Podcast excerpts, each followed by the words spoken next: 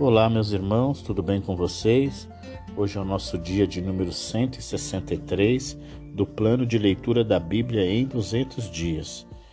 E nós lemos o livro do Evangelho de Lucas, a partir do capítulo 1 até o capítulo de número 7. Dos quatro escritores do Evangelho, Lucas é o único que apresenta o seu livro expondo brevemente as circunstâncias de sua escrita ele queria preparar um relato da vida e ministério de Jesus. Mas, ao contrário de outros que prepararam livros semelhantes, ele não foi uma testemunha ocular das coisas sobre as quais escreveu. Ele, portanto, só pôde preparar o seu livro após uma pesquisa cuidadosa. Ele escreveu para uma pessoa de posição chamada Teófilo para dar-lhe um relato confiável de quem era Jesus e o que ele havia feito. Zacarias e Isabel eram descendentes de Arão. Em virtude disso, Zacarias era sacerdote. Eles eram um casal justo aos olhos de Deus. Embora fossem um casal temente a Deus, eles não eram plenos, sentiam falta de gerar um filho. Isabel era estéril e eles já estavam com a idade avançada.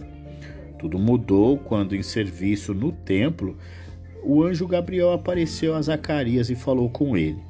Gabriel veio à terra para dar a boa notícia de que Isabel engravidaria e o filho dela seria um poderoso servo de Deus, João Batista.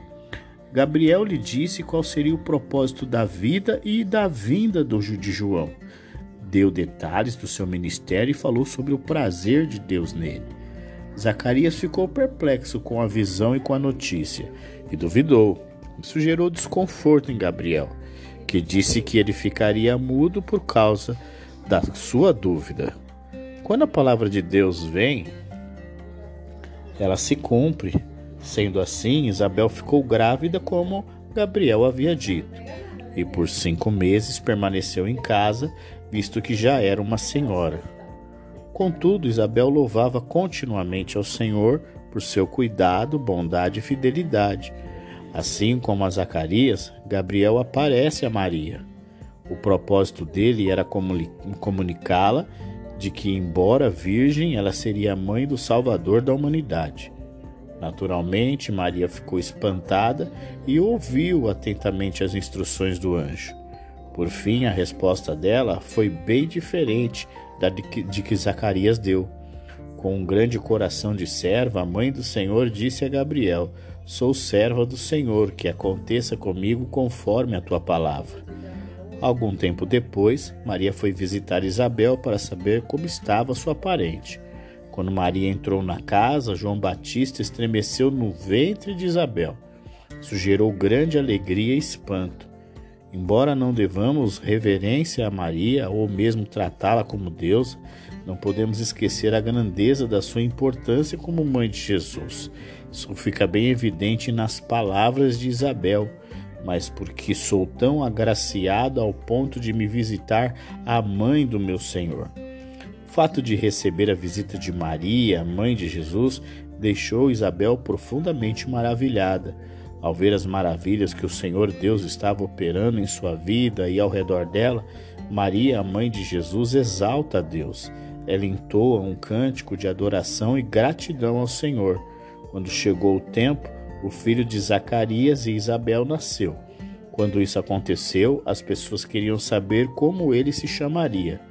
Como Zacarias estava mudo, Isabel respondeu que ele se chamaria João. Mas não havia ninguém com esse nome na família, e isso deixou todos espantados, pois contrariava o costume da época. Daí eles pediram para Zacarias escrever qual seria o nome do menino e, para surpresa de todos, o nome escrito foi João, embora não tivesse sido combinado com Isabel.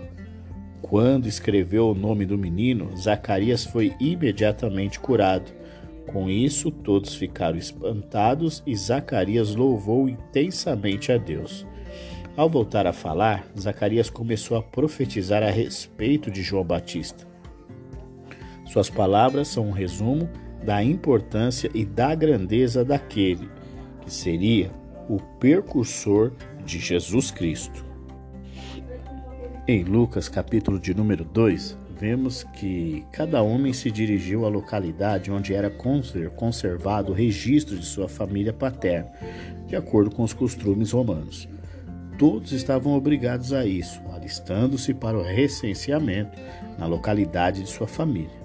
Os costumes judaicos modificaram a exigência legal, requerendo que cada qual se dirigisse à localidade onde estava registrado o anal relativo ao seu ancestral e não ao local onde residia atualmente. O recenseamento romano consistia essencialmente em duas partes: a declaração dos nomes das pessoas, sua ocupação, esposas, filhos, servos e propriedades, declaração do valor de suas propriedades, do dinheiro e outros recursos com que esperavam contribuir para a manutenção do governo, o fornecimento de homens para o exército e dinheiro. Dos versos 7 aos versos 20, vemos a descrição sobre o nascimento de Jesus. Após isso, o Senhor é apresentado no templo. Na ocasião, a criança era consagrada ao Senhor, circuncidada e era oficialmente nomeada. Do primogênito esperava-se consagração e responsabilidade, de uma maneira diferenciada. Após apresentar o menino Jesus, Simeão profetizou para Maria sobre como seria o seu futuro.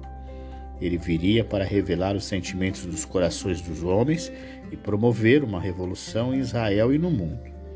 Além disso, ele deu uma prévia a Maria sobre o sofrimento que a aguardava.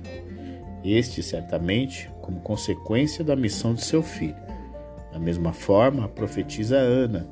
Ao ver o menino Jesus, ela dá graças a Deus e diz a todos que ali estavam a todos que ali estavam que ele é era a redenção de Israel.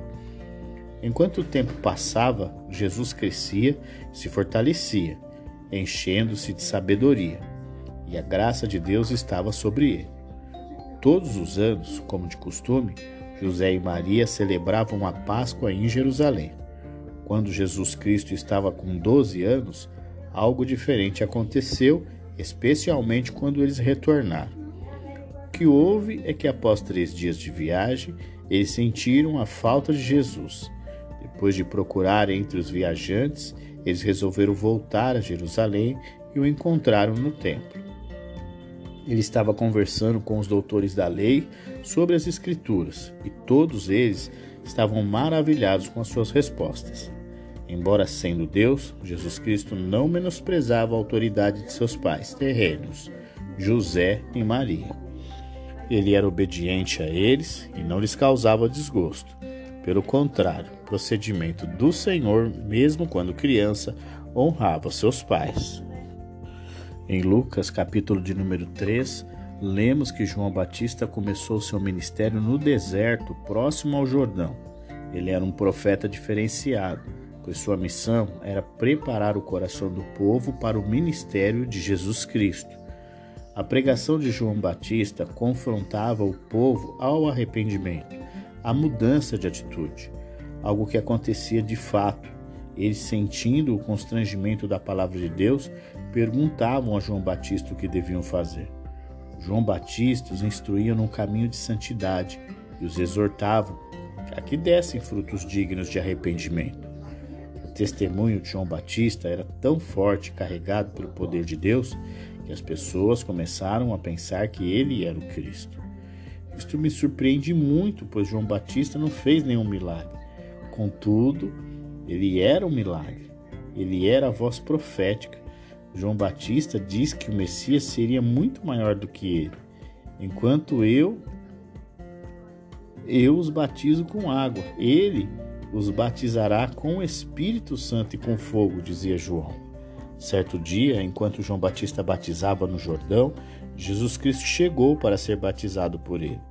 No entanto, quando ele foi batizado por João Batista, enquanto ainda orava, o Espírito Santo desceu sobre ele e a voz do Deus Pai foi ouvida por todos, dizendo: Tu és meu filho amado e em ti me agrado. Em Lucas capítulo de número 4, após o batismo nas águas, o Senhor Jesus Cristo foi dirigido pelo Espírito Santo ao deserto. Ali ele foi tentado pelo diabo durante 40 dias e 40 noites. Isso significa que, além das propostas descritas nos evangelhos, o adversário fez muitas outras a Jesus. O propósito dele era destruir o propósito da redenção, visto que apenas o sangue puro do Senhor poderia nos purificar. De acordo com a descrição, o diabo tentou a Jesus Cristo nos três âmagos da nossa humanidade: a necessidade, manda esta pedra transformar-se em pão. O poder, se és o filho de Deus, joga-te daqui para baixo e nas riquezas. Se me adorares, tudo será teu. Contudo, o Senhor Jesus permaneceu firme no seu propósito e não pecou contra Deus. Como era seu costume, Jesus Cristo vai à sinagoga no sábado. Na ocasião, ele recebeu a oportunidade de ler a Escritura Sagrada. Abrindo em Isaías, o Senhor leu Isaías 61 na exposição do texto, ele asseverou que aquela escritura se cumpria nele, ou seja, ele era o Messias prometido. A declaração de Jesus Cristo na sinagoga gerou um misto de, de admiração e revolta, que foi tão grande que ele acabou sendo expulso da cidade. Mas antes de partir, ele deixou sua mensagem. Jesus deixou claro que normalmente não somos reconhecidos no meio que vivemos. Saindo de Nazaré e chegando em Carfanaum, Jesus Cristo começou a ensinar. Contudo, durante os ensinamentos de Jesus, coisas extraordinárias aconteciam. Pessoas oprimidas eram libertas, os enfermos eram curados. Ao chegar na casa de Simão Pedro, Jesus Cristo e os discípulos encontraram a sogra dele doente, com muita febre. Os presentes pediram que o Senhor fizesse algo por ela. Assim sendo, o Senhor Jesus impôs as mãos sobre ela e imediatamente ela foi curada. A multidão passavam a seguir Jesus Cristo por onde quer que ele ia. Elas queriam ouvi-lo e ser saradas por ele. Rogavam que ele não lhes deixasse, mas Jesus conhecia sua missão e estava focado em cumpri-las. Sendo assim, a sua resposta foi: é necessário que eu pregue as boas novas do reino de Deus noutras cidades também, porque para isso fui enviado. Em Lucas capítulo de número 5, o Senhor Jesus Cristo aparece no lago de Genezaré. Pescadores experientes haviam dado o melhor de si, porém não haviam pescado nada. Jesus Cristo apareceu, usou o barco como um púlpito e depois do culto o Senhor lançou a proposta Vá para onde as águas são mais fundas e a todos lancem a rede para as pescas. Isto foi como um balde de água fria na cabeça daqueles homens cansados e frustrados. Voltar a fazer o que não deu certo? Por que isso seria uma boa ideia?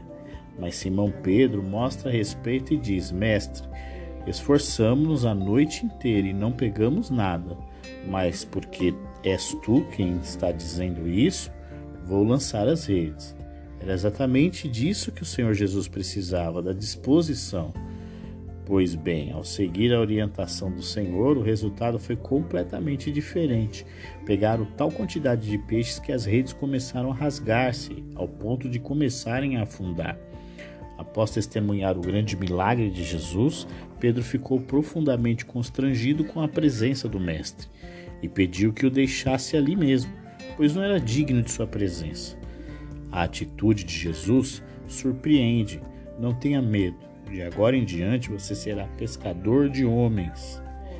Certo dia, após um período de ensino, um leproso aproximou-se de Jesus Cristo e lhe rogou: Se quiseres, pode purificar-me. A resposta de Jesus mais uma vez surpreende: Quero, seja purificado. E imediatamente a lepra o deixou. Ou seja, ele quer o o tanto quanto ele pode. E a fama de Jesus crescia. As pessoas queriam estar perto. Ele era uma estrela. Apesar disso, sabe qual foi a escolha dele? Jesus retirava-se para lugares solitários para orar. A fama, o sucesso, a popularidade não lhe subiam a cabeça. Ele continuava querendo estar perto de Deus. Jesus Cristo estava ensinando em uma casa ela estava lotada, ninguém entrava ou saía. A partir disso, quatro amigos tiveram uma ideia: entrar com um amigo pelo telhado, e o fizeram. Bem, eles sabiam que isso ia acontecer, mas não se intimidaram. E Jesus Cristo gostou disso. Ao ver o enfermo diante de si, disse: Homem, os seus pecados estão perdoados. Isso deu a maior confusão. Os fariseus ficaram indignados, querendo saber quem era Jesus para perdoar pecados. Pois bem, ele deu a resposta. Mas para que vocês saibam que o Filho do Homem tem na terra autoridade para perdoar pecados, disse ao paralítico: Eu lhe digo, levante-se, pegue sua maca e vá para casa. Imediatamente ele se levantou na frente deles, pegou a maca em que estivera deitado e foi para casa louvando a Deus. Jesus Cristo foi à coletoria para pagar os impostos e ali encontrou Mateus. Na ocasião, ele fez o convite: siga-me. E imediatamente Mateus se levantou, deixou tudo e o seguiu. Após isso, feliz em ter conhecido Jesus, Mateus organiza um banquete e chama todos os seus amigos. O impressionante é que Jesus Cristo vai ao banquete e come com eles. Na cultura judaica, o momento da refeição é sagrado. É algo que você só faz com pessoas próximas e dignas. Quando os religiosos viram a cena, ficaram espantados e questionaram: por que você come e bebe com publicanos e pecadores? Jesus lhes respondeu: Não são os que têm saúde que precisam de médico, mas sim os doentes. Eu não vim chamar os justos, mas pecadores ao arrependimento. Em Lucas capítulo de número 6, quando os fariseus viram os discípulos de Jesus Cristo apanhando espigas no sábado, eles questionaram: Por que vocês estão fazendo o que não é permitido no sábado? De acordo com eles, Deus não queria que pessoas com fome ao menos providenciassem o que comer no sábado, porque este era o dia do Senhor. Na resposta, Jesus cita o exemplo de Davi. Este fugindo de Saul com fome, não tendo o que comer, convenceu o sacerdote a deixá-lo comer os pães da, da propiciação. Esses pães eram considerados sagrados e só podiam ser comidos pelos sacerdotes como forma de oferta agradável ao Senhor. O que Jesus Cristo está nos ensinando é que em determinados momentos, para a preservação da vida, do ser, a observação do sagrado pode ser quebrada. Davi não voltou a comer os pães da proposição por meio caprichoso. Ele comeu uma única vez e para salvar vidas e porque estava com fome. Os fariseus procuravam motivos para acusar Jesus Cristo. Em determinado dia de sábado, estando eles na sinagoga, observavam que havia um homem com uma das mãos atrofiadas e queria saber se Jesus ia curá-lo. Jesus Cristo chamou o homem para o meio e perguntou o que é permitido fazer no sábado, o bem ou o mal, salvar a vida ou destruí-la. Mais uma vez, Jesus reforça o princípio do sábado e o princípio da vida. Para os fariseus, até fazer o bem no sábado ou mesmo salvar uma vida era pecado. O princípio do sábado, que é o de cultuar ao Senhor, jamais proibiu alguém de salvar vidas, mas a hipocrisia sim. A pergunta de Jesus Cristo deixou todos sem respostas. Em meio ao silêncio, ele disse: Estenda a mão. Ele estendeu e ela foi curada. Antes de nomear os apóstolos, o Senhor Jesus Cristo passou a noite orando a Deus. Este exemplo nos dá uma grande lição. Nos evangelhos, são poucas as vezes que observamos Jesus em oração. E aqui, antes de tomar a atitude, a importante decisão de nomear as pessoas que, junto com ele, mudariam o mundo, ele ora. Em paradoxo, a proclamação das pessoas que são mais do que felizes, Jesus Cristo proclama ai em relação a um outro grupo de pessoas. Isto porque eles não usavam sua vida e bens para a glória de Deus e nem para aliviar a vida do próximo. Eram egoístas, avarentos. Jesus Cristo começa a ensinar qual deve ser o nosso comportamento diante dos conflitos da vida. Ele contradiz a norma usual e estabelece novos princípios para os seus seguidores.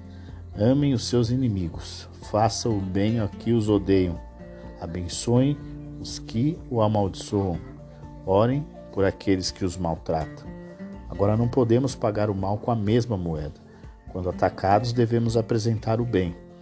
Jesus Cristo nos ensina que devemos ter muito cuidado na hora de emitir juízo sobre o próximo.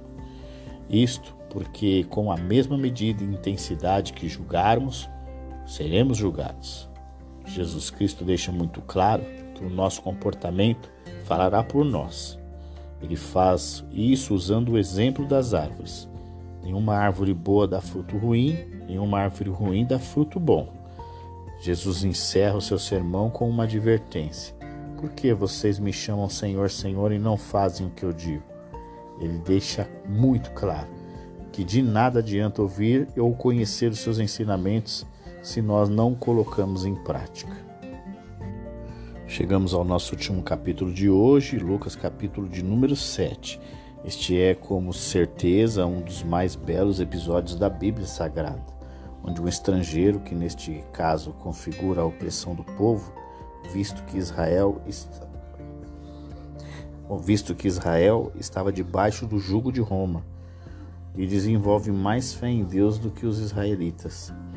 O centurião, líder de pelo menos 100 homens, é um grande exemplo de amor ao próximo e humildade.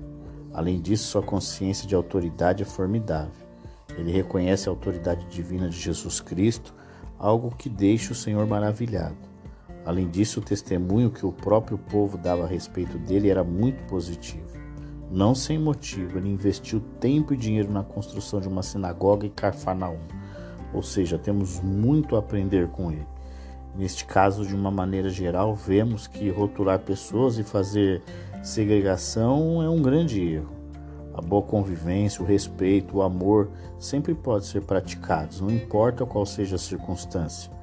Por fim, ao conhecer a fé daquele homem, Jesus Cristo libera uma palavra e no mesmo instante o rapaz é curado. O emocionante encontro entre Jesus Cristo e a viúva de Naim, que ficava aproximadamente 10 quilômetros de Nazaré, onde Jesus cresceu, nos mostra o quanto o Senhor se importa com as nossas lágrimas. Antes de operar o milagre, Jesus diz à mulher: Não chore. Jesus pede que a viúva pare de chorar, não sem motivo.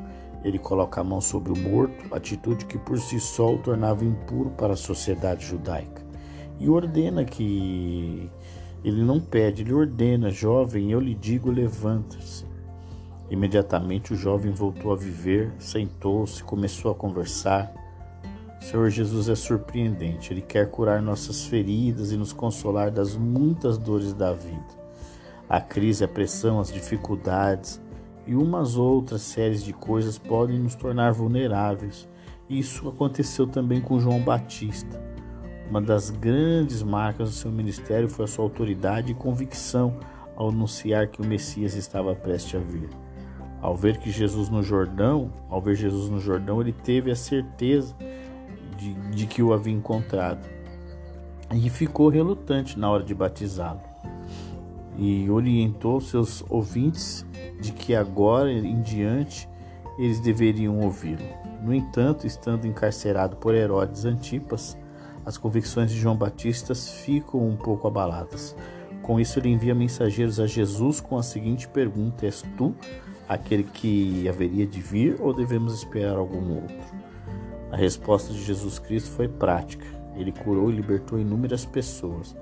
Em seguida, ele disse aos mensageiros de João: Voltem e anunciem a João o que vocês viram e ouviram. Jesus sabia de que tipo de resposta ele precisava tinha que ser algo contundente, algo que deixasse seus mensageiros espantados ao ponto de comunicar a João Batista de maneira enérgica tudo que o Senhor operou. Isso nos mostra que o Senhor Jesus sabe exatamente do que nós precisamos, conhece de perto nossas necessidades e está disposto a aliviar o nosso fardo. Quando os discípulos de João Batista partiram, Jesus Cristo começou a dar testemunho dele. Eu lhes digo que entre os que nasceram de mulher não há ninguém maior do que João. Jesus nos mostra que não é um interesseiro, não nos ama apenas porque estamos bem, cheios de convicção e poder. Ele também é capaz de conhecer as nossas dores e dificuldades de forma sincera e amorosa. Jesus não abandona os seus soldados feridos, ele cura suas feridas. Para mostrar a maldade e a incredulidade do povo, Jesus monta um comparativo entre ele e João Batista. Ao traçar o paralelo dos estilos e maneiras de comportamentos diferentes, o Senhor os acusa de serem incrédulos e maus. Isso porque, embora Deus enviasse pessoas ungidas com diversos estilos, eles sempre preferiam observar o que não lhes agradava a dar atenção à voz de Deus. Mais uma pérola dos evangelhos no capítulo 7 de Lucas.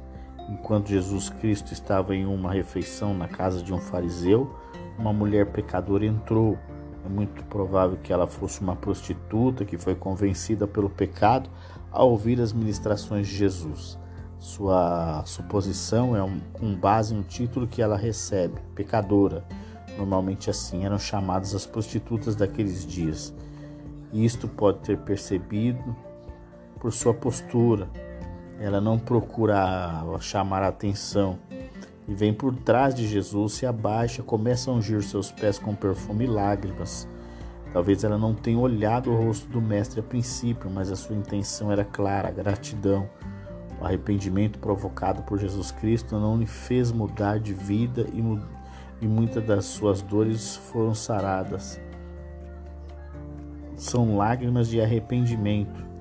Ela sabia que não havia outra forma de deixar claro que o Senhor, para o Senhor, o quanto ela era grata a Ele. Por isso assumiu o lugar do menor servo da casa e lavou-lhe os pés.